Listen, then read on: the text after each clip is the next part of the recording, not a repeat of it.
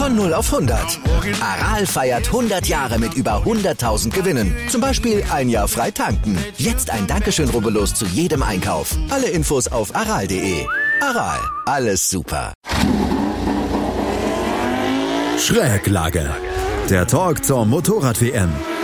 Mit Andreas Thies und den motorsporttotal.com-Experten Gerald Dirnbeck und Ruben Zimmermann. Auf meinsportpodcast.de. Marc Marquez hat das Rennen in Le Mans gewonnen. Danilo Petrucci und Andrea Dovizioso haben sich einen berauschenden Zweikampf geliefert. Ducati hatte insgesamt eine gute, ein gutes Wochenende. Und der große Verlierer ist vielleicht Alex Rins an diesem Wochenende. Herzlich willkommen zu einer neuen Ausgabe von Schräglage, unserem Magazin zum, zur MotoGP WM, was wir zusammen mit unserem Kooperationspartner motorsporttotal.com machen. Und von den Kooperationspartnern Motorsport Total sind die beiden Redakteure wieder zu Gast. Auf der einen Seite Ruben Zimmermann. Hallo Ruben. Servus zusammen. Und auf der anderen Seite Gerald Dierenbeck. Hallo Gerald. Hallo, Servus. Gerald, die erste Frage ist eigentlich immer, was für eine Note vergibt man für das Wochenende, für das letzte insgesamt, bevor wir auf die Einzelergebnisse zu sprechen kommen. Wie hat dir das Wochenende gefallen? Also wettertechnisch war es jetzt nicht sehr besonders. Kalt, regnerisch, wechselhaft.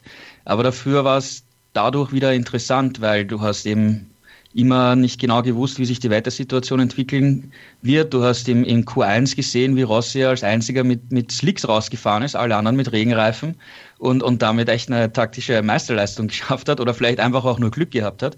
Und ähm, diese widrigen Umstände machen es halt interessant.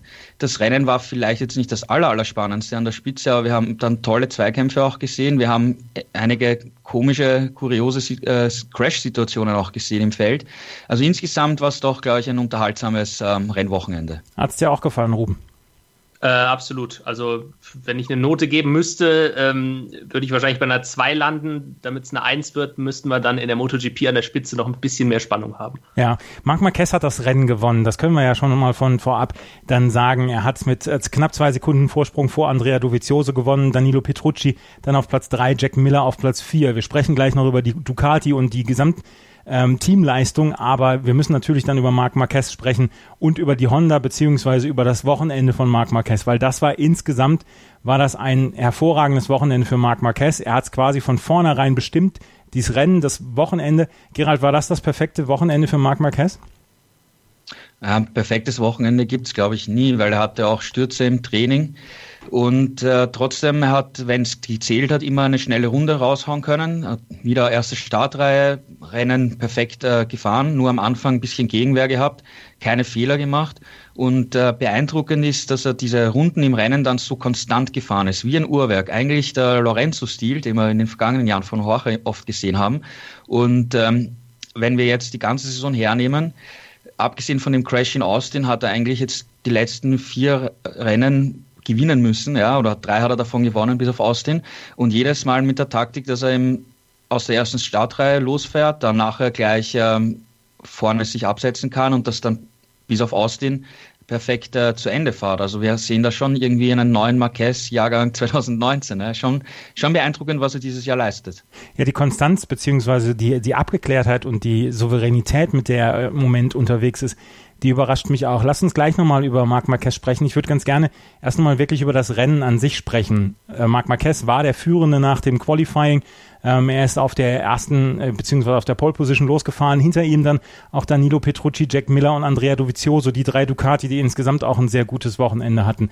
Ähm, insgesamt war das ähm, ja fast schon erwartet worden. Nur Alex Rins von den Leuten, die vorne in der Gesamtwertung waren, der war hinten dran. Was war mit der Suzuki am Wochenende los, äh, Ruben?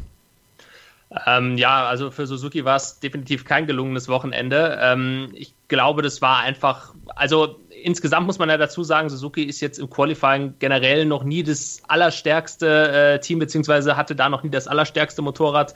Ähm, das war jetzt auch hier in Le Mans wieder, wieder ähnlich. Zusätzlich hatten sie jetzt halt hier noch Probleme, dadurch, dass halt wirklich ähm, am Samstag ja auch der Regen eine relativ große Rolle gespielt hat. Gerald hat das ja gerade schon gesagt, Valentino Rossi, der dann eben in Q1 so ein bisschen gepokert hat mit den Slicks. Ähm, bei Suzuki musste man dann eben von relativ weit hinten starten und dafür ist es dann am Ende eigentlich noch, zumindest aus Sicht von Alex Rins, äh, Joan Mir war dann wieder eine andere Geschichte, aber aus Sicht von Rins war es dann am Ende mit Platz 10 ja noch so ein bisschen Schadensbegrenzung. Der Abstand zur Spitze war ja auch nicht besonders groß. Also dieser zehnte Platz hört sich jetzt schlecht an, aber wir haben ja in der letzten Sendung auch schon drüber gesprochen, wie eng diese Abstände momentan einfach in der MotoGP sind. Und ihm haben jetzt als Zehnter halt am Ende im Ziel knapp 14 Sekunden auf Marquez gefehlt, der das Rennen gewonnen hat. Also so weit waren die nicht weg und im Endeffekt liegt da, glaube ich, das Problem dann tatsächlich eher wieder im Qualifying. Wenn er von ein bisschen weiter vorne startet, dann ist er, glaube ich, voll drin in dieser Kampfgruppe um einen ja, äh, Cal Crutchlow beispielsweise ähm, und wäre dann wahrscheinlich irgendwo so um Platz 7, vielleicht 6 rum ins Ziel gekommen. Also da einfach ein verkorkster Samstag. Und ich glaube, das Qualifying ist so ein bisschen die größte Baustelle, die man bei Suzuki momentan noch hat. Ja, insgesamt war das Wochenende ja fast noch mal schlechter als das von Yamaha und das will dann ja auch was heißen. Wir sprechen gleich noch über Maverick Vinales und sein gebrauchtes Wochenende, aber Yamaha hat insgesamt einen besseren Eindruck hinterlassen, ja vor allen Dingen auch durch Valentino Rossi, der wirklich immer wieder auf sich aufmerksam gemacht hat, der am Ende vielleicht nicht die Speed hatte, beziehungsweise wie er ähm, gesagt hat, wie ihr geschrieben habt, dann auch auf motorsporttotal.com, der dann am Ende gesagt hat, in der Beschleunigung hat es für, für mich nicht gestimmt, aber Yamaha hat ja meiner Meinung nach ein bisschen besseren Eindruck hinterlassen als die Suzuki am Wochenende. Wolltest du antworten? ähm, mach ruhig. Ähm, also meiner Meinung nach ähm, war Yamaha ein bisschen besser unterwegs, aber wie du schon gesagt hast, war es tatsächlich äh, allen voran Valentino Rossi zu verdanken, denn ähm, der war am Ende ja der Einzige, der wirklich ganz weit vorne mitfahren konnte. Auch da hatte das natürlich wieder ein bisschen was mit dem Qualifying zu tun. Er war der Einzige, der es ähm, aus Yamaha-Sicht zusammengebracht hat, wirklich am Samstag und dann eben auch einen Platz ähm, in den ersten beiden Reihen hatte, abgesehen von Franco Morbidelli, der direkt neben ihm gestartet ist. Aber Quattararo bei seinem Heimrennen und vor allem auch Maverick Vinales, die waren halt wieder relativ weit hinten im Mittelfeld zu finden.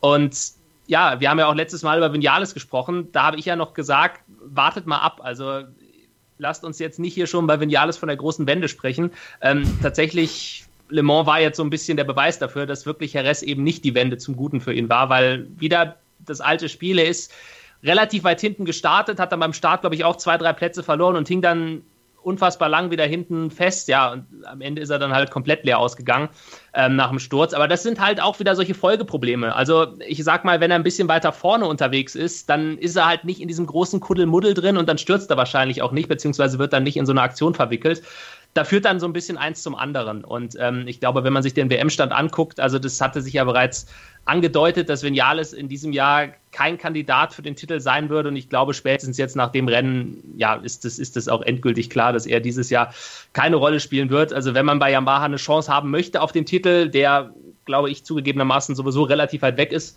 Aber wenn man sich irgendwas ausrechnet, dann muss man im Prinzip jetzt schon komplett auf Valentino Rossi setzen. Lass uns doch gleich nochmal bei Maverick Vinales bleiben, weil wir jetzt schon da gerade dabei sind. Er wurde in der neunten Runde dann von Francesco Bagnaia abgeräumt. Beide sind dann ausgeschieden. Es unterstrich so ein bisschen dieses, ähm, in der sechsten Runde, Entschuldigung, ähm, es unterstrich so ein bisschen dieses komplett verkorkste Wochenende für Maverick Vinales. Und Gerald, er hatte überhaupt keine Schuld daran. Francesco Bagnaia ist ihm reingerauscht. Was ist da passiert? Ja, blöde Situation. Das kann halt immer passieren, wenn du im Mittelfeld feststeckst. Deswegen ist ja auch äh, die Marquez-Taktik so beeindruckend, dass er immer schaut, dass er wirklich aus der ersten Startreihe losfährt und sich da schon aus der Gefahrensituation von diesem Kuddelmuddel äh, im, im Mittelfeld raushalten kann. Und äh, zeigt ja eigentlich in den, in den Trainings immer wieder echt gute Leistungen, gute Rundenzeiten, aber Samstag und vor allem am Sonntag haut es dann einfach nicht hin, aus, aus verschiedenen Gründen, wobei das jetzt äh, Pech war, ja, dass, dass, dass diese Situation mit Bagnaia zustande gekommen ist. Ja, ähm, ja, blöde Situation, gelaufen, blöd gelaufen einfach, ja. Ja, aber es unterstreicht, wie gesagt, dieses äh, wirklich verkorkste Wochenende für Maverick Vinales. Valentino ja, Rossi dagegen. Auch nochmal noch mal ganz ja. kurz dazu, ähm, was ich ja gerade auch schon gesagt habe. Natürlich war es Pech, er war absolut nicht selbst schuld an der Situation, aber wenn er halt ich sag mal, zwei Reihen weiter vorne startet, dann kommt es halt gar nicht zu so einer Situation, weil da vorne fahren dann halt doch alle ein bisschen geordneter. Ähm, gut, ich meine, da ging es auch relativ hart zur Sache, ähm, aber vorne ist halt keiner gestürzt und hinten passieren dann halt solche Zwischenfälle und das ist halt immer das Risiko. Er hatte jetzt sicherlich auch ein bisschen Pech im Qualifying, dass man, dass man da eben auch beim ähm, in Q2 dann nicht die ideale Strategie erwischt hat, aber im Endeffekt, wie ich das vorhin gesagt habe, es führt dann halt eins zum anderen und ähm, ja, in der WM liegt er jetzt 65 Punkte hinter Marquez und damit ist er im Prinzip jetzt schon raus. Also die Saison ist für ihn jetzt schon gelaufen nach dem fünften Rennen. Nach dem fünften Rennen ist dies, ähm, die Saison gelaufen für Maverick Vinales und wo wir gerade bei Yamaha sind, bleiben wir auch bei der Yamaha. Dann können wir nämlich jetzt nochmal auf Valentino Rossi zu, ähm, zu sprechen kommen. Der ist im Moment auf Platz vier in der Gesamtwertung mit 72 Punkten, auch schon 23 Punkte hinter Marc Marquez, aber er punktet wirklich im Moment sehr konstant und er hatte eine sehr, sehr ein sehr gutes Wochenende. Du hast es schon angesprochen, Gerald, eben das, das Qualifying 1, wo er mit Slicks quasi bei nassem Wetter rausgefahren ist, wo ihm wirklich ein kleines Kunststück gelungen ist. Er hat die ganze Zeit mithalten können. Er musste sich am Ende den drei Ducatis dann noch geschlagen geben und hatte vielleicht nicht die komplette Speed, die Dovizioso, Petrucci und Miller hatten. Und trotzdem, glaube ich, kann Rossi am Ende ganz zufrieden sein mit dem Wochenende, oder? Ja, er war am Sonntag wieder halbwegs gut dabei und hat am Ende, wie die Ducatis äh, miteinander gekämpft haben, auch wieder ein bisschen aufgeschlossen auf, auf die. Ob er wirklich zufrieden ist, ist, ist schwierig zu sagen, bin ich mir nicht so sicher, weil ähm, schon in den Trainings hat er immer wieder gesagt, ähm, die alten Probleme, äh, Grip, Beschleunigung, Traktion am Kurvenausgang, ähm, das sind Probleme, die Yamaha jetzt schon, schon sehr lange hat. Ähm, er hat dann natürlich wieder was gefunden für, für Sonntag, fürs Rennen und hat dann eben im Qualifying mit dem Slick Poker seine komplette Erfahrung ausge, ausgespielt. Da haben einige andere Fahrer gesagt, ja, man kann ja mit Slicks rausfahren, aber du musst das dann auch umsetzen und du musst dann vor allem bei den kühlen Temperaturen die Reifen auf Temperatur bringen, was nicht einfach ist. Also du musst da echt, echt attackieren und, und, und auf gut Deutsch Eier haben, ja, um das durchzuziehen. Und da haben einige Fahrer eben den Hut davor gezogen und gesagt, wir hätten das vielleicht nicht machen können. Und am Sonntag war er hier. Aus eigener Kraft war, war jetzt auch nicht mehr möglich. Also, und eben die Probleme, die Yamaha eben hat mit, mit Traktion, die ziehen sich einfach wie ein roter Faden durch und, und ich glaube, dass ihn das, das nicht so gut schlafen hat lassen. Ist, sind die Probleme noch zu beheben in dieser Saison? Ich denke schon, dass man daran was machen kann. Also bei, bei Yamaha haben sie äh, neue Leute, auch die am Chassis arbeiten, weil so weit weg sind sie jetzt auch nicht. Wenn du etwas bei der Elektronik bisschen was findest, beim, beim Chassis, Reifenumgang, ähm, Balance, äh, Gewichtsverteilung ein bisschen, dann kannst du schon noch was machen, weil das sind die Bereiche, an denen du im Laufe der Saison arbeiten kannst. Also es kann durchaus sein, dass, dass die Yamaha-Ingenieure hier im Laufe der Saison was finden. Weil, wie gesagt, so extrem weit ist Yamaha auch nicht, nicht äh, weg. Und wenn sie es auf den Punkt bringen, dann können sie aus eigener Kraft auf, aufs Podium fahren. Ob sie wirklich dann konstant Rennen gewinnen können und gegen Marquez äh, kämpfen können um einen Sieg, ist, ist wieder eine andere Geschichte. Glaubst du daran, Ruben? Schwierig. Ähm, ich glaube, das läuft so ein bisschen auf eine Saison hinaus, die wir auch schon 2018 gesehen haben. Also ist, da, da lief es ja relativ ähnlich, gerade zu Beginn, ähm, dass Rossi da relativ konstant gepunktet hat, in der WM auch noch gut mit dabei war und dann hinten raus einfach doch die Probleme zu groß waren, beziehungsweise die anderen dann einfach größere Schritte gemacht haben, nochmal als Yamaha ähm, und man dann so ein bisschen zurückgefallen ist. Und dazu kommt auch noch, dass jetzt ein paar Strecken auch noch auf uns warten, in denen Yamaha im letzten Jahr richtig schlecht unterwegs war. Also Le Mans ist eigentlich eine Strecke, die Yamaha historisch gesehen gar nicht so schlecht liegt. Ähm, und trotzdem hatten sie da jetzt Probleme. Das kaschiert das natürlich auch so ein bisschen. Also ich glaube, da werden wir auch noch ein paar Wochen abwarten müssen, bis wir, bis wir das wahre Bild haben. Ich glaube tatsächlich, es könnte so sein, dass momentan die Ergebnisse noch sogar ein bisschen besser ausfallen, als es das Bike eigentlich ist. Aber da wird man abwarten müssen. Also vielleicht sind sie auch auf dem richtigen Weg, vielleicht schätze ich das auch falsch ein. Ähm, aber ich wäre da auch, was Valentino Rossi und seine Chancen angeht, dieses Jahr nochmal, naja, um die Weltmeisterschaft mitzufahren oder auch vielleicht nochmal ein Rennen zu gewinnen, wäre ich tatsächlich auch skeptisch kann durchaus immer mal wieder Einzelrennen geben, wo man gut ist. Das gab es ja auch im letzten Jahr, als man hinten raus dann eben auch durch Vinales nochmal den Sieg auf Phillip Island zum Beispiel feiern konnte, als Rossi in Sepang sehr stark war. Aber das waren halt alle so Einzelmomente. Und ich habe so ein bisschen das Gefühl, das konnte 2019 auch wieder ähnlich aussehen. Also wir hatten jetzt die Rennen, wo Rossi ja tatsächlich stark war. Austin, wo er seine Siegchance hatte. Äh, ähm, in allen anderen Rennen war er halt konstant vorne dabei, aber hatte ja nie wirklich eine realistische Chance zu gewinnen. Und wenn man fair ist, in Austin hätte er die eigentlich ja auch nicht gehabt, wenn Marcus nicht gestürzt wäre. Ähm, insofern, wie gesagt, ich, ich warte da erstmal ab, bin da eher skeptisch. Wo wir nicht abwarten müssen, wo wir sagen können, ja, der ist ein absoluter Konkurrent dann auch um den WM-Titel, das ist Andrea Dovizioso. Und die Ducati war vielleicht so ein bisschen die Geschichte, dieses, dieses Wochenendes. Natürlich, Marc Marquez hat das Rennen gewonnen, aber er war der Favorit auch vorher und er ist der ähm, fünffache Weltmeister und er ist der Titelverteidiger und er hat vielleicht das stärkste oder hat wahrscheinlich das gestärkte Gesamtpaket.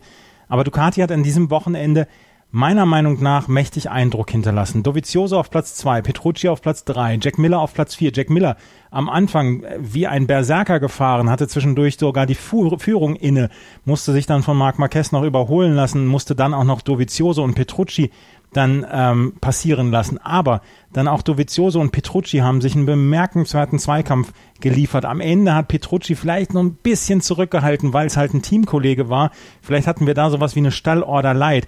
Aber ähm, Gerald, war das so ein bisschen das Wochenende von Ducati? Weil das war wirklich, also ich fand es faszinierend, wie die drei da abgeliefert haben am Wochenende. Ja, Ducati hat noch nie in Le Mans gewonnen und es war eben nie eine ihrer Paradestrecken, außer im Regen, wo es mal ab und zu Highlights gegeben hat in den vergangenen Jahren. Und jetzt waren sie hier direkt dran, also vorne dabei und eigentlich nur Marquez war, war besser.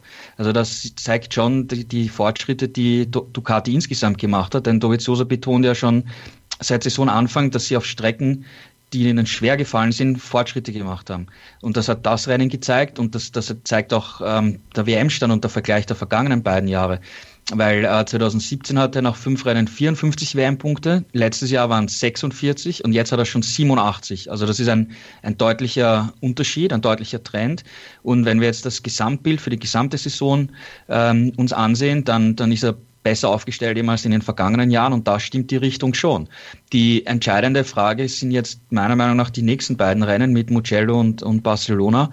Ähm, da muss er wirklich Marquez Paroli bieten und auf der Strecke gegen ihn kämpfen, im Idealfall sogar zu gewinnen. Vor allem Mugello ist dann auch in Italien, wäre ein, ein Sieg gegen Marquez natürlich auch psychologisch für, für das ganze Ducati-Team ein, ein Riesen-Push, weil sie dann zeigen können, ja, wir können es wirklich äh, schaffen in diesem Jahr.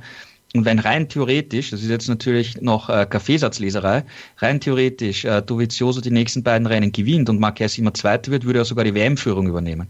Also die zwei Rennen wären echt, äh, glaube ich, entscheidend auch für den weiteren Saisonverlauf, weil wenn Marquez jetzt beide Rennen auch gewinnt und Ducati davon fährt und Dovizioso steht halt immer auf dem Podium, dann schlägt das Pendel halt noch extremer, auch dann in der Gesamtwertung und psychologisch für Marquez um.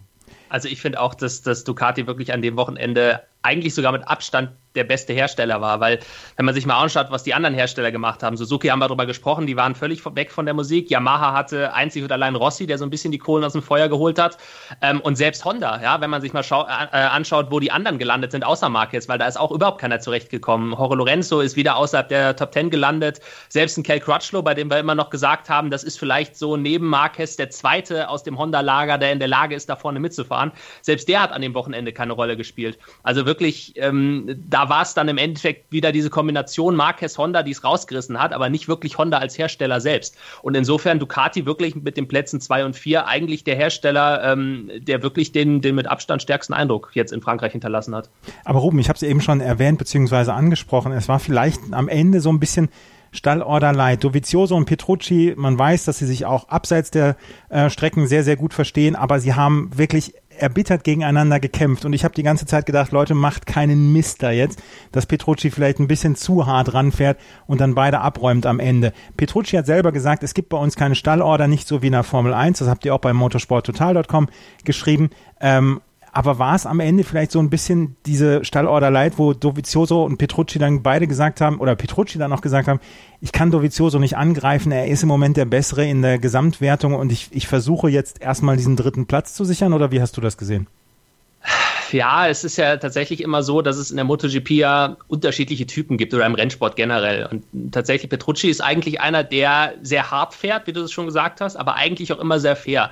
Ähm, das ist einer, mit dem man das machen kann. Also gerade bei Ducati gibt es ja durchaus negative Vorerfahrungen, wenn wir uns da zurückerinnern an äh, Andrea Iannone, der ja ich weiß nicht mehr genau in welchem Jahr es war, 2016 oder müsste 2016 gewesen sein, als er ähm, Dovizioso, glaube ich, gleich zweimal abgeräumt hat oder einmal fast abgeräumt hat und dann äh, beim nächsten Rennen komplett. Also insofern, ähm, die sind da so ein bisschen gebrandmarkt sicherlich in der Hinsicht. Es gab keine Stallorder, klar, aber man wird sicherlich die Piloten schon so ein bisschen darauf hingewiesen haben vor dem Rennen und gesagt haben, Leute, also wenn es zu der Situation kommt, dann äh, schaut doch bitte, dass ihr euch nicht gegenseitig da vom Bike holt und ich finde wirklich, die haben es gut gemacht. Also sie haben einen guten Kampf für die Zuschauer geliefert, aber waren wirklich die ganze Zeit über immer fair Und ähm, ja, dann vielleicht auf den letzten Metern wird sich Petrucci auch gedacht haben, okay, bevor ich jetzt hier irgendwas Verrücktes versuche, dann, äh, dann lasse ich das lieber. Aber wie gesagt, er ist auch ein erfahrener Typ, das darf man nicht vergessen. Ähm, und ist eigentlich in solchen Situationen auch in der Vergangenheit immer sehr, sehr fair zur Sache gegangen.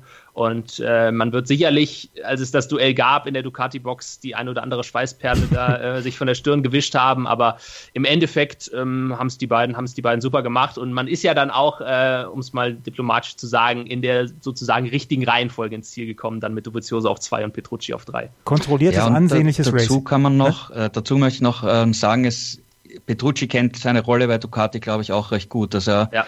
im Idealfall das eine oder andere Rennen gewinnen kann dieses Jahr und soll auch.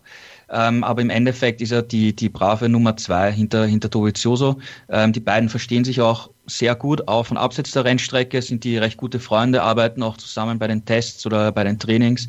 Und ähm, was man so jetzt gehört hat, äh, Petrucci hat gesagt an diesem Wochenende, dass er noch nicht äh, mit Ducati gesprochen hat über eine Vertragsverlängerung, weil sein Vertrag läuft ja aus mit diesem Jahr. Aber was man hinter den Kulissen so hört, scheint so doch zu sein, dass äh, Ducati relativ bald ähm, die Vertragsverlängerung mit Petrucci machen möchte und doch nicht Miller aufsteigt. Also es ist noch nicht bestätigt, aber es soll in diese Richtung gehen. Aber wir können festhalten, die beiden haben kontrolliertes, ansehnliches Racing geboten, ja? Kann man das so zusammenfassen? Ja, total. Es war unterhaltsam, es hat Spaß gemacht und äh, war cool, ja, absolut. Ja. Willkommen bei meinsportpodcast.de. Wir sind Podcast. Wir bieten euch die größte Auswahl an Sportpodcasts, die der deutschsprachige Raum so zu bieten hat. Über 20 Sportarten, mehr als 45 Podcast-Serien, über 9000 veröffentlichte Podcasts und über 5 Millionen Podcast-Downloads allein im Jahr 2018. Wir sind Podcast. Wir sind meinsportpodcast.de. Dann lass uns doch gleich nochmal über Jack Miller sprechen, weil der hatte wirklich auch, hat sich gezeigt an diesem Wochenende, beziehungsweise dann auch vor allen Dingen im Rennen, als er zwischendurch sogar die Führung übernommen hatte, mit einem ansehnlichen Überholmanöver dann Marc Marquez dann auch, ja, so ein bisschen rausgefordert hat. Der hat sich die Führung dann zwei, drei Runden später wieder zurückgeholt und Jack Miller ist dann auf Platz vier zurückgefahren. Ähm, Gerald hat das gerade angesprochen mit der Vertragsverlängerung für Danilo Petrucci. Jack Miller wird sich ja trotzdem sicherlich noch Hoffnung machen, eventuell dann auf die Werks Ducati zu kommen. Ruben, eigentlich hat er doch alles dafür getan am Wochenende, um sich ins Gespräch zu bringen, oder? Ja, das tut er ja eigentlich schon das ganze Jahr über. Ja. Ähm, tatsächlich bei Jack Miller das einzige Problem, was ich bei ihm momentan noch sehe, ist tatsächlich, dass ihm so ein bisschen die Konstanz fehlt. Also man hat jetzt an dem Rennwochenende, haben wir wieder mal den guten Jack Miller gesehen, aber man darf eben auch nicht vergessen, er ist halt schon zweimal in diesem Jahr ohne Punkte geblieben und Petrucci hat immer gepunktet. Ähm, und da ist natürlich dann auch, also das ist jetzt mal der eine Punkt an der ganzen Geschichte, dass, dass man eben wirklich schaut, ähm, welcher Fahrer ist der, der wirklich konstant vorne mitfahren kann und welcher ist vielleicht der, Jetzt im Fall Jack Miller, der zwar, wenn er einen guten Tag hat, einen schnelleren Speed hat als Petrucci, das glaube ich schon, dass wenn der einen guten Tag erwischt, dass, dass er wirklich zu den Besten gehört, dass das, äh, wie man es jetzt auch in den ersten Runden gesehen hat, zumindest mit einem Marc Marquez aufnehmen kann. Ähm, nur wenn er halt keinen guten Tag hat, dann ist der Leistungsabfall bei Jack Miller relativ groß. Und Petrucci hat halt konstant die Ergebnisse nach Hause gebracht. Von daher verstehe ich den Gedankengang schon, dass man dann sagt, vielleicht lieber auf den setzen. Ähm, hat ein bisschen mit dem zweiten Punkt zu tun, zu dem ich jetzt komme. Und da geht es halt wirklich auch darum, wie funktioniert das Ganze intern im Team? Wie funktionieren die beiden Teamkollegen zusammen? Gerald hat das gut erklärt. Petrucci ist ins Werksteam aufgestiegen und man hat ihm da keine falschen Versprechungen gemacht das war von Anfang an klar, wir setzen alles auf die Karte Dovizioso, du bist unsere Nummer zwei. Äh, wenn du schnell genug bist, dann äh, kannst du vielleicht mal ein Rennen gewinnen, aber in der WM setzen wir auf die Karte Dovizioso. Und ich glaube, das wäre mit dem Jack Miller tatsächlich schwieriger. Also der ist vom Typ her einer, der, der ist sehr ambitioniert, der, der will auf jeden Fall ganz nach oben.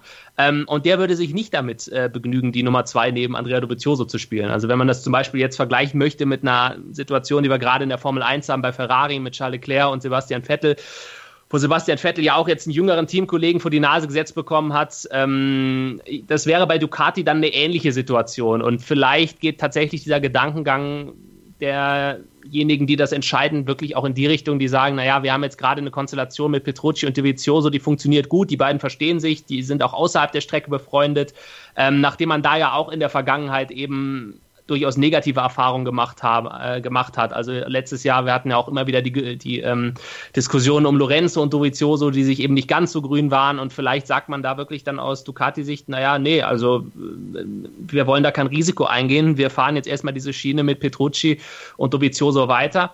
Ähm, es wäre ja dann so oder so jetzt erstmal nur ein weiteres Jahr, also ein Vertrag für ein weiteres Jahr. Da geht es ja jetzt erstmal nur um 2020, weil 2021 werden die Karten ja eh wieder komplett neu gemischt. Da laufen dann ja wieder alle Verträge aus. Mhm. Also äh, sei es ein Marquez, ein Rossi, ein Vinales und wer noch alles dazugehört. Ähm, insofern hätte Miller dann theoretisch auch 2021 nochmal eine Chance. Ich glaube auch, der würde noch eine Saison bei Pramac bleiben. Also wenn man ihm jetzt diesen Vertrag nicht gibt im Werksteam, dann würde der auch nicht beleidigt abziehen. Der würde glaube ich, sich das dann zu Herzen nehmen und sagen, okay, jetzt hänge ich mich 2020 nochmal mehr rein, um dann eben 2021 die Chance zu bekommen. Ähm, insofern kann ich diesen, diesen Gedankengang da auf jeden Fall nachvollziehen, dass man vielleicht doch zumindest für ein Jahr dann noch weiter auf Petrucci setzen möchte. Dovizioso auf Platz 2, Petrucci auf Platz 3, Jack Miller auf Platz 4. Die Ducati hat auf jeden Fall nachhaltig für Eindruck gesorgt und hat hier wohl am Wochenende den besten Eindruck hinterlassen. Über zwei äh, Fahrer möchte ich auf jeden Fall noch sprechen.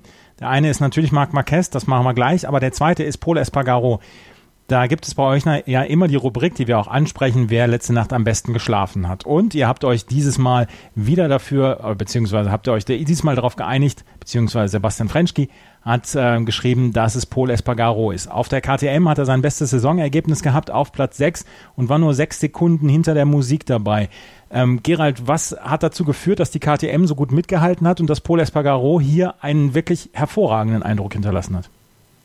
Ja, KTM entwickelt auf Hochtouren weiter im, im Hintergrund und haben zum Jerez-Test vor allem einige Änderungen gebracht. Äh, es gibt Änderungen beim Motor, beim Chassis, neue Carbon-Hinterradschwinge.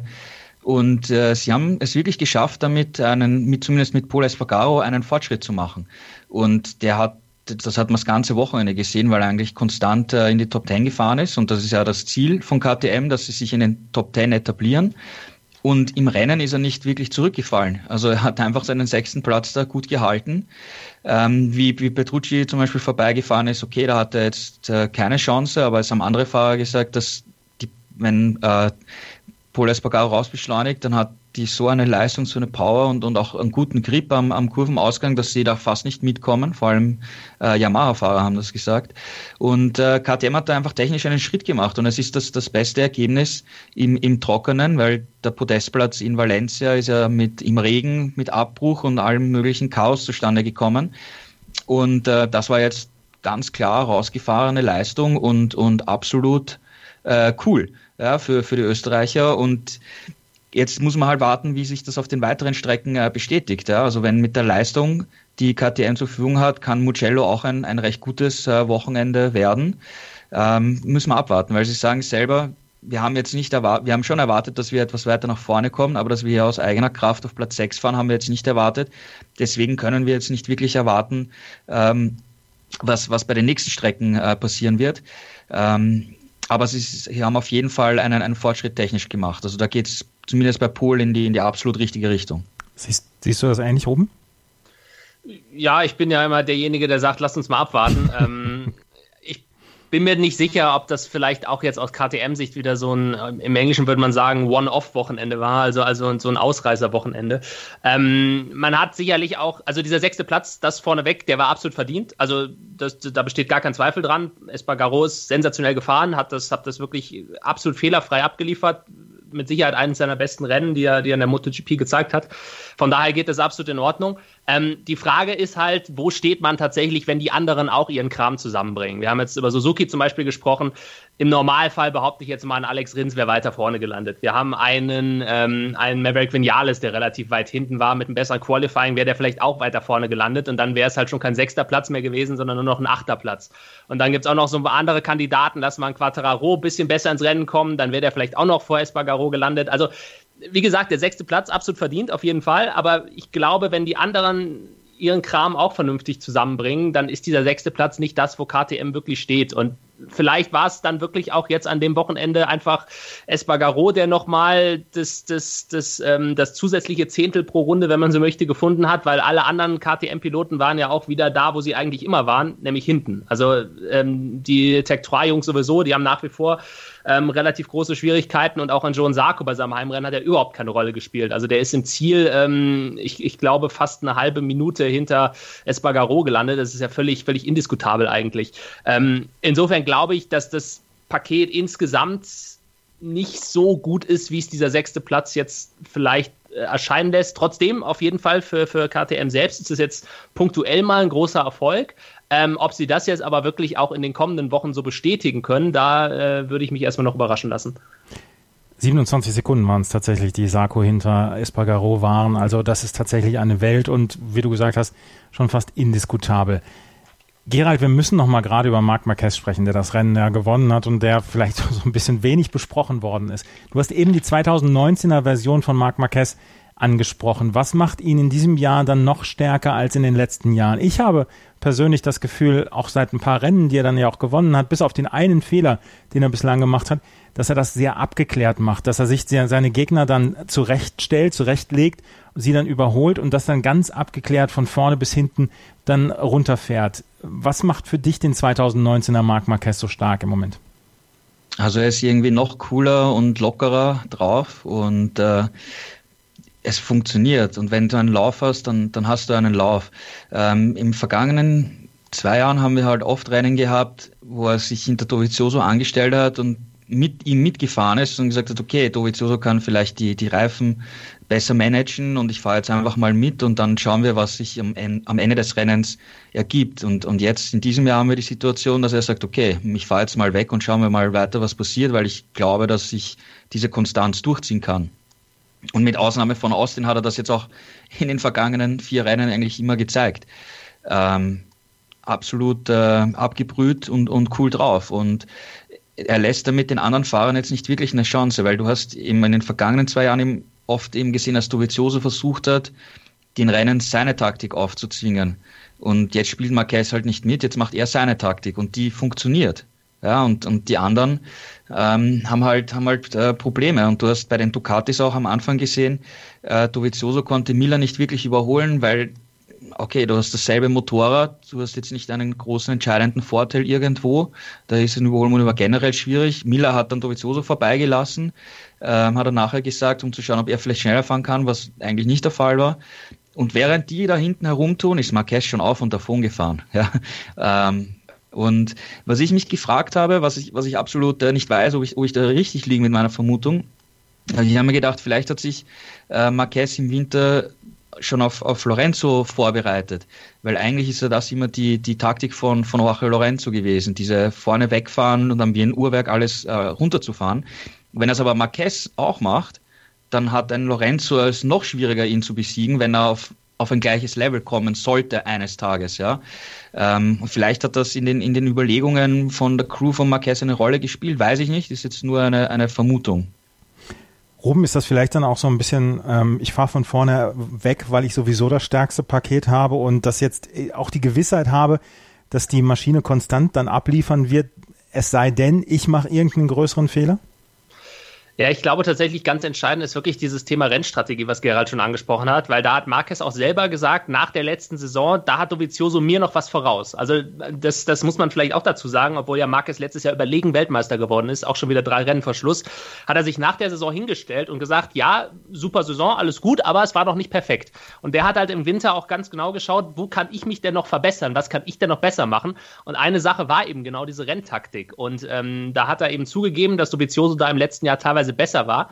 Und insofern passt das relativ gut ins Bild, dass er jetzt offenbar in diesem Jahr ähm, seine Taktik so ein bisschen umgestellt hat. Und wie Gerald schon gesagt hat, es funktioniert halt. Und das ist halt für die Konkurrenz jetzt äh, nicht ganz so eine gute Nachricht. ähm, tatsächlich, die WM sieht ja deutlich spannender aus, muss man dazu sagen, als sie eigentlich ist. Also wir haben jetzt die knappe Situation, Dovizioso liegt acht Punkte dahinter. Gerald hat es gesagt, wenn er die nächsten beiden Rennen gewinnt, dann führt er auf jeden Fall die WM an. Ähm, die Realität ist natürlich, dass da einfach diese 25 Punkte aus Austin fehlen, als Marquez gestürzt ist. Weil wenn er das Rennen beendet hätte, da sind wir uns, glaube ich, alle einig, hätte er das auch überlegen gewonnen. Dann hätte er einen zweiten Platz in Katar und danach viermal in Folge gewonnen. Und dann wären es nämlich nicht acht Punkte Unterschied, sondern äh, irgendwas über 30. Und dann würde das schon wieder ganz anders aussehen. Also diese Punkte, die er in Austin hat liegen lassen, sind eigentlich der einzige Grund, warum wir jetzt überhaupt noch eine spannende Weltmeisterschaft haben. Ähm, natürlich waren jetzt auch ein paar Strecken dabei, die ihm, glaube ich, ganz gut liegen. Mugello ist so eine Strecke, hat Gerald ja vorhin auch schon mal angesprochen, da muss Dovizioso eigentlich gewinnen. Also ohne da jetzt unnötig Druck aufbauen zu wollen, ich glaube, wenn er Zweiter wird hinter Marquez, geht seine Welt auch nicht unter. Ähm, aber rein auch vom Gefühl her, wenn er in Mugello ähm, nicht gewinnt, dann ist im Prinzip klar, dass, dass Marquez dieses Jahr auch wieder nicht zu schlagen sein wird, weil es gibt so ein paar Strecken, wo die Ducati eigentlich standardgemäß ein bisschen stärker ist, beziehungsweise wo die Honda ein bisschen schwächer ist oder dieses Paket aus Honda und Marquez und da zählt Mugello, glaube ich, dazu. Ähm, und deswegen ist auch so mein Eindruck, Mugello wird jetzt schon für Ducati und für Dovizioso relativ wichtig. Also wenn Marquez da auch wieder gewinnt, ähm, dann habe ich ehrlich gesagt keine Ahnung, auf welcher Strecke der dann nicht mehr gewinnen soll dieses Jahr. Ähm, von daher, nächstes Rennen wird auf jeden Fall spannend. Marc Marquez führt in der Gesamtwertung mit 95 Punkten vor Andrea Dovizioso mit 87. Alex Rins auf Platz 3, der so ein bisschen ja der Forgotten Man hier an diesem Wochenende war mit äh, 75 Punkten und Valentino Rossi mit 72 Punkten. Das ist im Moment der in Anführungsstrichen Vierkampf um die WM-Wertung. Wir haben jedes Mal die gleiche Rubrik. Ähm, äh, Gerald, über welchen Spieler, äh, über welchen Spieler, über welchen Fahrer möchtest du noch sprechen, der am Wochenende beziehungsweise abgeliefert hat oder nicht abgeliefert hat? Ja, ich glaube, wir könnten noch über die Situation von Jorge Lorenzo sprechen, weil am Donnerstag kamen Gerüchte auf, dass äh, Honda ihm ein Ultimatum gestellt hat, dass er schneller äh, Ergebnisse liefern sollte, weil man dann seinen Vertrag vielleicht nicht verlängert. Ähm, wo Rauch ist, ist auch Feuer, heißt so schön. Ähm, Honda hat dementiert, ähm, Lorenzo hat dementiert, aber wie gesagt, wo Rauch ist auch Feuer. Ähm, ich kann mir das momentan eigentlich nicht wirklich vorstellen, dass Honda hier die Reißleine zieht, weil mit der Verpflichtung von Lorenzo haben sie ja, gab es mehrere Aspekte eigentlich. Weil zum einen haben sie sich einen gestandenen Weltmeister und einen schnellen Fahrer ins Team geholt und damit auf der anderen Seite der Konkurrenz weggenommen, weil wenn Lorenzo bei Ducati geblieben wäre, dann würden wir vielleicht darüber sprechen, ob er der größte Herausforderer von, von Marc Marquez in diesem Jahr ist. Also sie damit sicherlich die Konkurrenz geschwächt. Aber ich glaube, der absolut entscheidende Punkt ist ähm, die technische Entwicklung, weil auch wenn du dir jetzt äh, nicht nur jetzt das Rennen hier in Le Mans siehst, weil wo ist äh, Cal Crutchlow rumgefahren, ähm, Honda ist extrem abhängig von den wirklich großen Ergebnissen von Marc Marquez. Und ob Marc, äh, Honda in den vergangenen Jahren ohne Marc Marquez überhaupt Weltmeister geworden wäre, ist halt auch sehr, sehr fraglich. Das heißt, die sind insgesamt sehr abhängig von einem Fahrer, vom, von den Ergebnissen her, vom WM-Titel. Und es wird irgendwann mal auch einen Tag geben, wo Marquez nicht mehr für Honda fahren wird. Ja, entweder hört auf, wechselt zu einem anderen Team oder macht sonst irgendwas anderes. Aber irgendwann wird es den Tag kommen. Wird, wird dieser Tag kommen. Und äh, Lorenzo hat halt die Erfahrung von Yamaha, hat die Erfahrung von, von Ducati und kann äh, den Technikern eben Informationen und Input geben. Weil es heißt manchmal, äh, dass Marquez vielleicht Probleme beim Motorrad mit seinem Talent umfahren oder kompensieren kann weil du siehst, äh, wo ist im Crutchlow? Ja, ab und zu gewinnt mhm. er mal was, aber sonst ist er jetzt auch nicht konstant vorne dabei. Und äh, Lorenzo ist eben der extrem analytische Fahrer und ähm, wird sicher im Laufe der Zeit den Honda-Ingenieuren wichtiges Input geben, wovon die ganze Marke und, und profitieren wird und auch die anderen Fahrer profitieren werden. Das ist zumindest äh, die Theorie. Und äh, selbst wenn, wenn Lorenzo in diesem oder nächsten Jahr nicht Weltmeister wird gegen Marc Marquez, weil Marc Marquez Weltmeister wird, ähm, sie dafür aber schaffen, das gesamte Technikpaket ausgeglichener zu machen, damit die, insgesamt die Honda-Fahrer stärker sind und konstant stärker sind, abgesehen von Marquez, dann ist, glaube ich, für Honda äh, das Projekt mit Lorenzo erfolgreich gewesen. Also ich kann mir nicht vorstellen, eigentlich aus diesen Gründen, dass sie ihn Ende des Jahres rausschmeißen sollten. Und vor allem dann gegen wen und was machen sie sonst, ja. Ist eine eventuelle Ungeduld berechtigt mit ähm, Jorge Lorenzo Ruben? Ähm, ich finde den Punkt, den Gerald am Ende gesagt hat, ganz wichtig. Ähm, und zwar ähm, die Weiterentwicklung bei Honda. Tatsächlich hat Lorenzo ja auch gesagt, nach seinen zwei Jahren bei Ducati, als er ja auch sein eigentliches Ziel, nämlich mit Ducati Weltmeister zu werden, verpasst hat. Da hat er auch gesagt, ähm, ich habe insofern schon was bewirkt, als dass ich Ducati hier mit meinem Input so ein bisschen weitergebracht habe. Und das stimmt auch. Also man, man sieht ja, wo Ducati momentan steht. Es gibt eigentlich auch momentan keine Strecke mehr, auf der Ducati wirklich schlecht ist. Also das war vor ein paar Jahren auch noch ganz anders. Und ich glaube tatsächlich auch, dass Lorenzo mit seinen Ideen, die er da reinbringen konnte, auch einen gewissen Anteil dran hat. Ähm, insofern hofft man da bei Honda vielleicht, wie Gerald schon gesagt hat, auch so ein bisschen auf diesen Effekt. Ich glaube, also gut, über die Saison müssen wir jetzt sowieso nicht mehr sprechen. Weltmeisterschaft ist eh erledigt für ihn. Ähm, nächstes Jahr, ja, ich weiß es nicht, ist auch noch so weit weg. Also, also ich, ich traue es ihm zu. Es hat er bei Ducati auch gezeigt, dass er es schon hinbekommen kann, das Bike so auf sich hinzubasteln, dass er damit irgendwie konkurrenzfähig ist. Ähm, und ich sag mal so, also wenn Kel Crutchlow mit diesem Bike teilweise Rennen gewinnen kann, dann sollte das ein Lorenzo auch schaffen. Also klar, er braucht offenbar immer noch Zeit, ähm, ist aber, glaube ich, also ich glaube, er hat den richtigen Weg schon gefunden. Wie lange das jetzt dauert, das ist wieder eine ganz andere Frage. Das kann, äh, so wie es letztes Jahr bei Ducati war, dann plötzlich von einem Rennen aufs andere gehen, dass er vorne mitfährt. Es kann aber auch sein, dass es noch ein halbes Jahr dauert. Ähm, insofern, dieses Jahr wird man ihm sicherlich Zeit geben, aber das wusste man vorher bei Honda. Ich glaube auch nicht, dass man für 2020 jetzt schon die Reißleine zieht, weil, wie Gerald schon richtig gesagt hat, man möchte sicherlich nicht, dass Lorenzo dann frei wird für einen anderen Hersteller, weil äh, lass dieses Szenario mal eintreten. Ähm, und dann sagt vielleicht doch Ducati, ach ja, Petruccis Vertrag läuft eh aus, dann holen wir doch Lorenzo zurück. Ähm, das wird man bei Honda auch nicht wollen. Deswegen, also ich glaube auch, er wird auf jeden Fall bis Ende 2020 da bleiben. Wie es danach weitergeht, das ist dann genau wie bei allen anderen Herstellern ähm, komplett offen. Aber dass man da jetzt nach fünf Rennen bereits sagt, nee, das funktioniert nicht, wir ziehen die Reißleine, kann ich mir nicht vorstellen. Es wird auf jeden Fall viel zu besprechen sein in den nächsten Wochen und Monaten und ihr hört das dann hier auf Schräglage beziehungsweise dann auch bei motorsporttotal.com könnt ihr es lesen. Alles, was um die MotoGP so aktuell ist. Wir melden uns dann immer mit der Schräglage nach den jeweiligen Rennen. Auf jeden Fall führt Marc Marquez die Fahrerwertung an, nachdem er den Grand Prix in Le Mans gewonnen hat und Andrea Dovizioso ist auf Platz zwei. Wenn wir uns gleich wieder hören, dann kümmern wir uns auch nochmal um die Moto 2 und die Moto 3, denn die hatten auch zwei interessante Rennen. Das gleich hier bei meinsportpodcast.de und Schräglage, unser Motorsport-Talk zur MotoGP WM. Wieder live von Ihrem Toyota-Partner mit diesem Leasing-Auftakt. Der neue Toyota Jahreshybrid. Ab 179 Euro im Monat. Ohne Anzahlung. Seine Sicherheitsassistenten laufen mit. Und ja, ab ins Netz mit voller Konnektivität. Auch am Start die Toyota Team Deutschland Sondermodelle. Ohne Anzahlung geht's in die nächste Runde. Jetzt los zu Ihrem Toyota-Partner.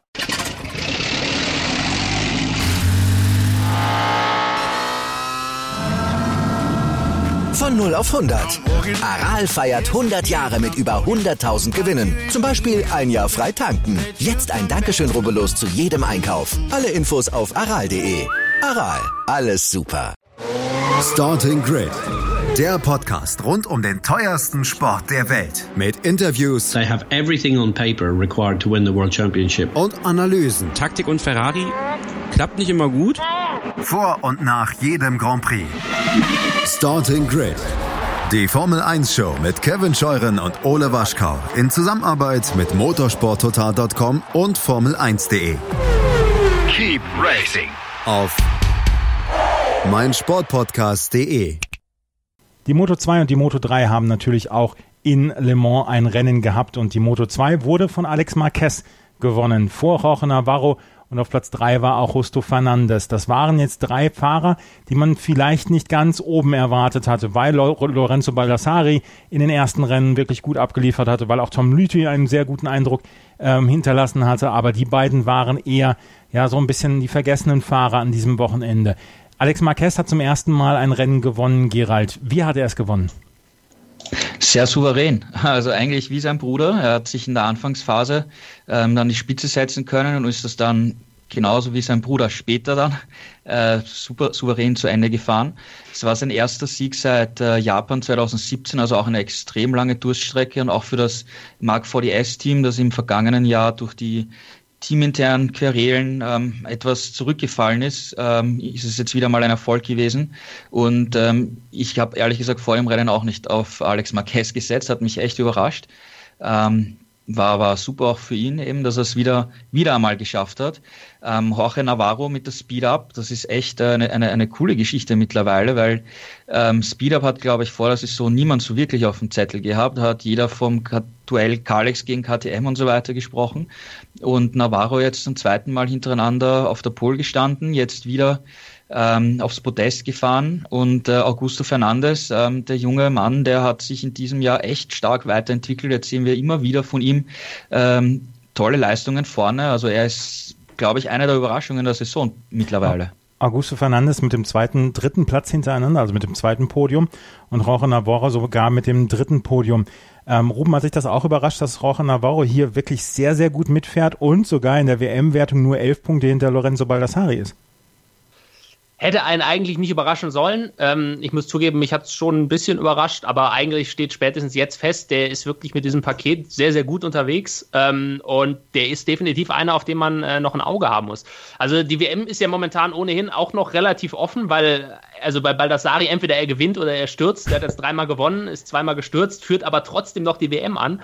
Ähm, und dadurch ist es natürlich super eng, weil, weil dahinter haben wir Lütti noch dabei, Navarro ist voll mit drin, äh, Alex Marquez, der eigentlich auch ja, bislang nicht wirklich was gerissen hat in der Saison. Jetzt 25 Punkte, ist auch plötzlich wieder in der Verlosung drin. Marcel Schröter auch nach wie vor in Schlagdistanz.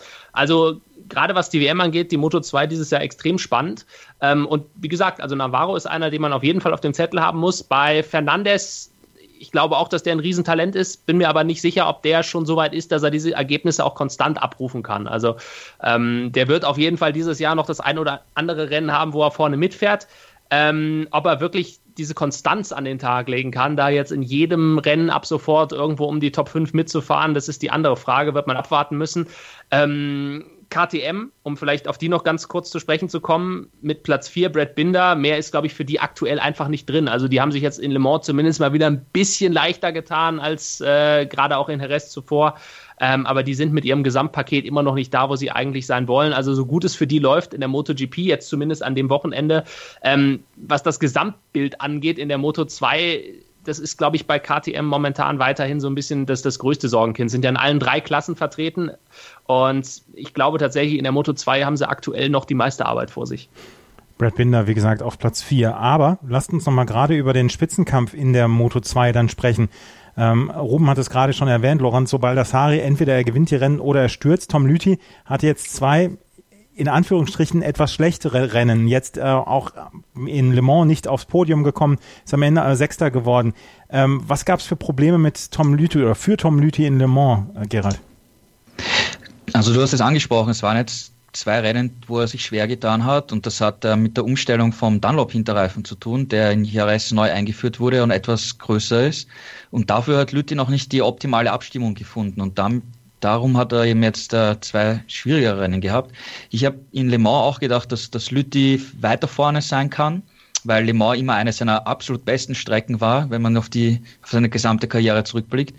Aber eben da Setup ist noch nicht komplett äh, optimiert auf den neuen Reifen und äh, da tüfteln sie noch. Das war das, war das Problem bei ihm. Ähm, Marcel Schröter hat die, die Fußverletzung gehabt und sich da trotz Schmerzen durchgebissen durchs Wochenende. Ähm, achter Platz. Er hat gesagt, am Ende hat er noch ein Überholmanöver auf Lütti vorbereitet und dann ist ihm der Bastianini reingefahren. Also eine Lücke genutzt und hat ihn noch überholt. Deswegen ist er nur Achter geworden, hat ihn am Ende etwas geärgert, aber dass er überhaupt gefahren ist, nachdem er erst vorige Woche ähm, operiert wurde ähm, am linken Fuß. Ähm, ist schon eine, eine beeindruckende Leistung. Da hat selbst der, der Teamchef Jürgen Ling im Laufe des Wochenendes gesagt, dass er schlecht geschlafen hat, weil er nicht wusste, ob der Marcel da überhaupt fahren kann und, und ob er überhaupt die Renndistanz durchstehen kann. Aber er hat sich durchgebissen. Jetzt, jetzt hoffen wir, dass, dass die Fußverletzung und eben die Operation nachher die Schmerzen abklingen und äh, beim nächsten Rennen in Mugello wieder vorne dabei ist. Also wir dürfen nicht vergessen, in Mugello war er letztes Jahr, hat das Rennen angeführt, auch wenn es nur drei Kurven waren. ja, aber Marcel Schröter dann dafür, dass er eine Fußverletzung hatte, beziehungsweise noch nicht ganz fit war, war der achte Platz ja vielleicht dann wirklich sogar ein Erfolg und die acht Punkte können ja am Ende dann noch eine ganze Menge wert sein. Wir müssen noch gerade über die anderen beiden deutschen Fahrer sprechen, über Lukas Tulovic und Philipp Oettel. Für beide ist es am Ende ohne Punkte ausgegangen. Lukas Tulovic auf Platz 16, 1,6 Sekunden, dann ähm, fehlten ihm auf Platz 15 auf einen WM-Punkt und Philipp Oettel auf Platz 19. Aber Ruben, Lukas Tulovic hat hier durchaus am Wochenende so ein bisschen für Aufsehen gesorgt, durchaus auch im Qualifying. Ja, genau. Also Qualifying war halt von den Bedingungen her nicht nur schwierig in der MotoGP, sondern eben auch in der Moto 2. Ähm, und er hat es dann tatsächlich geschafft, äh, sich da vorne in die dritte Reihe zu schieben, was natürlich für ihn und wenn man sich seine bisherigen Ergebnisse anschaut, eine Riesenüberraschung war. Ähm, Pech am Ende natürlich, dass er, das, äh, dass er die Punkte ganz knapp verpasst hat. Wobei man auch da fairerweise sagen muss, dieser 16. Platz ist auch nicht ganz repräsentativ. Also es sind ja extrem viele gestürzt, auch in der Moto 2. Wir haben am Ende gerade mal 20 Fahrer gehabt, die ins Ziel gekommen sind. Ähm, dadurch bedingt eben auch dieser 19. Platz von Philipp Oettel. Wenn die da vorne alle normal durchgefahren wären, wären halt Tulovic und Oettel auch ein bisschen weiter hinten gelandet.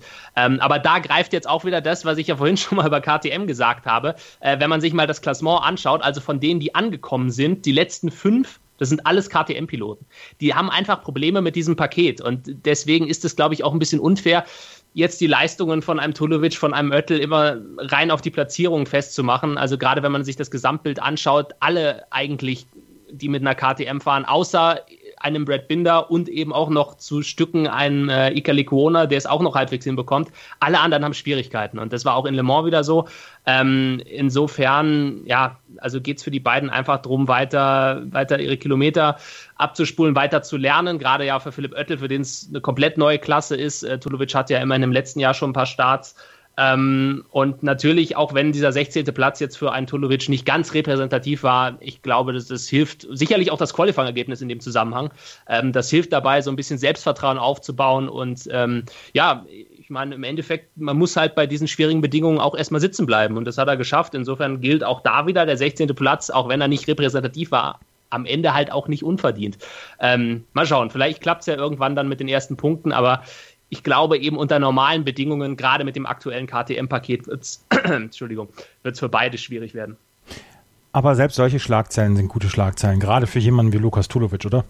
Ja, ja, genau. Also ja. Ähm, deswegen sage ich ja, dieser Platz ist im Endeffekt verdient, genauso wie auch der 19. Platz von Philipp Oettel, weil du musst eben erstmal sitzen bleiben. Viele andere haben es nicht geschafft, die beiden haben es geschafft. Ähm, und im Endeffekt muss man sich nicht dafür entschuldigen, wenn die anderen stürzen ja. und man dann halt dadurch irgendwie eine Position noch abstaubt. Ähm, nur unter normalen Bedingungen wird es halt für die beiden wahrscheinlich dann auch in Mugello wieder ein bisschen weiter hinten, äh, werden sie sich wieder ein bisschen weiter hinten einsortieren. Aber Lorenzo Baldassari macht die WM selber spannend, indem er entweder stürzt oder gewinnt. Mit 75 Punkten führt er im Moment die, äh, Welt, die Weltcup-Wertung an, die Fahrerwertung vor Tom Lüthi, der mit 68 Punkten auf Platz 2 ist, Roche Navarro auf Platz 3, Alex Marquez auf Platz 4 und Marcel Schrötter im Moment mit 56 Punkten und 19 Punkten Rückstand auf Lorenzo Baldassari auf Platz 5. Wir haben noch ein Moto 3 Rennen hier und ähm, das wurde nämlich am Wochenende gewonnen, am Sonntag gewonnen von John McPhee. Der hatte vor diesem Rennen gerade mal neun Punkte in der Gesamtwertung, hat jetzt 34 Punkte und er hat das Rennen mal wieder in der typischen Moto 3 Manier in einem ganz, ganz spannenden Rennen gewonnen. Es fuhren wieder ähm, gefühlt 15 Fahrer auf die Ziellinie, Gerald.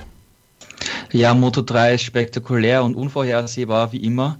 Äh, vor dem Rennen haben manche Leute gemeint, ja, vielleicht ist das jetzt das Rennen von Tatsuki Suzuki, der jetzt zuletzt schon ein paar Mal vorne mitgemischt hat, jetzt auch das Rennen angeführt hat zu Beginn. Ja, und dann ist er halt gecrashed und war wieder nichts. Äh, McPhee hat sich eben durchgesetzt, aber es ist total ähm, crazy und, und unvorhersehbar. Du kannst eigentlich nicht wirklich sagen, wer am Ende auf dem Podium stehen wird. Ich glaube, es waren jetzt bei den letzten zehn Moto3-Rennen zehn verschiedene Sieger und äh, Spektakel pur, sehr unterhaltsam und äh, kann ich jedem Motorradfan nur empfehlen, immer reinzuschauen, weil es ist echt, echt sehr cool. Aber lässt sich im Moment so, so ein bisschen eine Tendenz ausmachen. Der Einzige, der so richtig konstant Punkte, das ist Aaron Canet. Natürlich hat Lorenzo Della Porta auch schon immer gepunktet. Ähm, noch Celestino Vietti, der hat auch äh, konstant gepunktet. Andrea Migno, aber immer ein bisschen weiter hinten. Der Einzige, der halbwegs konstant punktet und auch an diesem Wochenende wieder gepunktet hat, ist Aaron Canet. Ähm, ist er dann auch der stärkste Fahrer, beziehungsweise der, der, ja, der Favorit dann auch auf den, auf die WM-Wertung oben? Ich glaube tatsächlich, momentan muss man das sagen, weil du hast es sehr schön gesagt, es geht halt wirklich gerade in dieser kleinsten Klasse um diese Konstanz noch mehr eigentlich als in den anderen Klassen, weil du hast jedes Mal ein so großes Feld, was da vorne kämpft und ein kleiner Fehler kann halt wirklich dafür sorgen, dass du teilweise vom Podium zurückfällst irgendwo auf Platz 11 oder 12. Das ist halt schon sehr extrem und ich muss zugeben, ich hatte Kanett vor der Saison zwar naja, auf dem Zettel hatte ich ihn schon als einer, der immer mal wieder vorne mitfahren kann. Ähm, nur, dass er jetzt wirklich so konstant vorne mitfährt, muss ich sagen, überrascht mich persönlich, weil genau das war eigentlich sein Problem in der Vergangenheit immer. Der war immer schon schnell, das ist keine Frage, aber gerade im letzten Jahr hat er doch extrem enttäuscht, weil er eben mal schnell war und dann wieder langsam und unnötige Fehler gemacht hat. Ähm, vielleicht ist es jetzt auch so ein bisschen diese, diese führende Hand von Max Biaggi im Hintergrund, dass er ihn da so ein bisschen äh, ja, an die Hand nimmt und, und, und ihn da auch so ein bisschen ruhiger macht in der Hinsicht. Ähm, auf jeden Fall dieser Teamwechsel, der scheint ihm extrem gut getan zu haben. Es funktioniert bei ihm momentan. Wenn er das so weiter durchzieht, dann ist er auf jeden Fall vielleicht nicht unbedingt, naja, der Top-Favorit, aber zumindest einer der Top-Favoriten. Ich glaube, es gibt ein paar andere, die man auch noch auf dem Zettel haben sollte.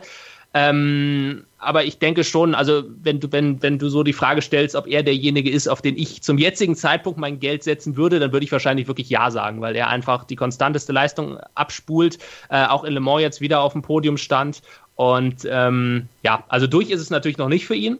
Aber wenn er das wirklich so halten kann, was wie gesagt in den vergangenen Jahren immer sein großes Problem war, dann hat er eine sehr große Chance, dieses Jahr auch den Titel zu gewinnen. Aaron Canet führt mit 74 Punkten vor Lorenzo Dalla Porta, der am Wochenende Zweiter geworden ist. Nicolo Antonelli mit einem Salto Nullo, der war bis dahin wirklich gut dabei, aber jetzt musste er ein bisschen abreißen lassen, liegt schon 17 Punkte hinter Aaron Canet. Kaito Toba dann auf Platz 4 und Raume Marcia dann auf Platz 5 in der Fahrerwertung in der Moto 3. Gerald, jetzt natürlich mal wieder die Frage nach vorne. Mugello ist in zwei Wochen. Was passiert bis dahin? Also einige Moto2-Teams werden diese Woche noch zwei Testtage in Barcelona einlegen. Ähm, ansonsten ist jetzt nicht groß etwas, etwas geplant. Ähm, Dovizioso wird, glaube ich, für seinen DTM-Auftritt, den er dann in Misano haben wird, ähm, arbeiten und ich glaube auch irgendwo einen Test haben.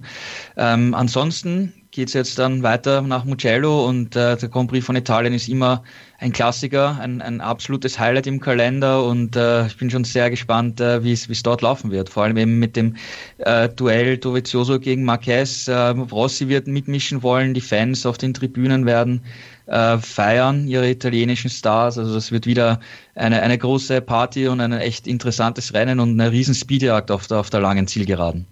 Auf das Rennen werde ich mich auch sehr freuen. In Mugello am 2.6. ist es dann soweit, beziehungsweise das Wochenende vor dem 2.6. 14 Uhr am 2.6. geht dann das Rennen der MotoGP los. Das war unsere neue Ausgabe Schräglage hier auf meinsportpodcast.de. Wir hoffen, das hat euch gefallen. Wenn es euch gefallen hat, freuen wir uns, wenn ihr uns weiterempfehlt dass ihr einen Podcast kennt über die MotoGP, über die Moto 2 und die Moto 3. In 14 Tagen hören wir uns dann schon wieder mit den Ergebnissen aus Mugello. Und jetzt geht die Europasaison mal so richtig los. Frankreich war da, jetzt kommt Mugello, dann kommt Barcelona, dann Assen und dann am 7.7. schon der Deutschlandring, der, der, der Deutschland Grand Prix am Sachsenring. Das war's für heute. Vielen Dank an Ruben und Gerald. Alles weitere bekommt ihr auf motorsporttotal.com zu lesen. Vielen Dank euch beiden. Danke und bis zum nächsten Mal. Bis dann, ciao. Vielen Dank fürs Zuhören. Bis zum nächsten Mal. Auf Wiederhören. Schräglage. Der Talk zur Motorrad-WM. Mit Andreas Thies und den motorsporttotal.com-Experten Gerald Dirnbeck und Ruben Zimmermann. Auf meinsportpodcast.de wieder live von Ihrem Toyota-Partner mit diesem Leasing-Auftakt. Der neue Toyota Jahreshybrid. Ab 179 Euro im Monat. Ohne Anzahlung. Seine Sicherheitsassistenten laufen mit. Und ja, ab ins Netz mit voller Konnektivität. Auch am Start die Toyota Team Deutschland Sondermodelle. Ohne Anzahlung geht's in die nächste Runde. Jetzt los sprinten zu Ihrem Toyota-Partner. Wie viele Kaffees waren es heute schon? Kaffee spielt im Leben vieler eine sehr große Rolle. Und das nicht nur zu Hause oder im Café, sondern auch am Arbeitsplatz. Dafür gibt es Lavazza Professional. Kaffee am Arbeitsplatz, der genauso lecker schmeckt wie in eurem Lieblingscafé. Die perfekte Kaffeelösung für jede Art von Unternehmen. Klein, mittel, groß. Ihr habt auf jeden Fall einen Kaffee, der schmeckt. Die richtige Motivation für eure Arbeitstage. Alle Infos zu Lavazza Professional findet ihr auf lavazzapro.de mit allen Kaffeelösungen für euer Büro.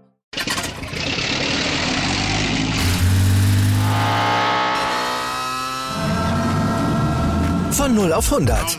Aral feiert 100 Jahre mit über 100.000 Gewinnen. Zum Beispiel ein Jahr frei tanken. Jetzt ein Dankeschön, rubbellos zu jedem Einkauf. Alle Infos auf aral.de. Aral, alles super.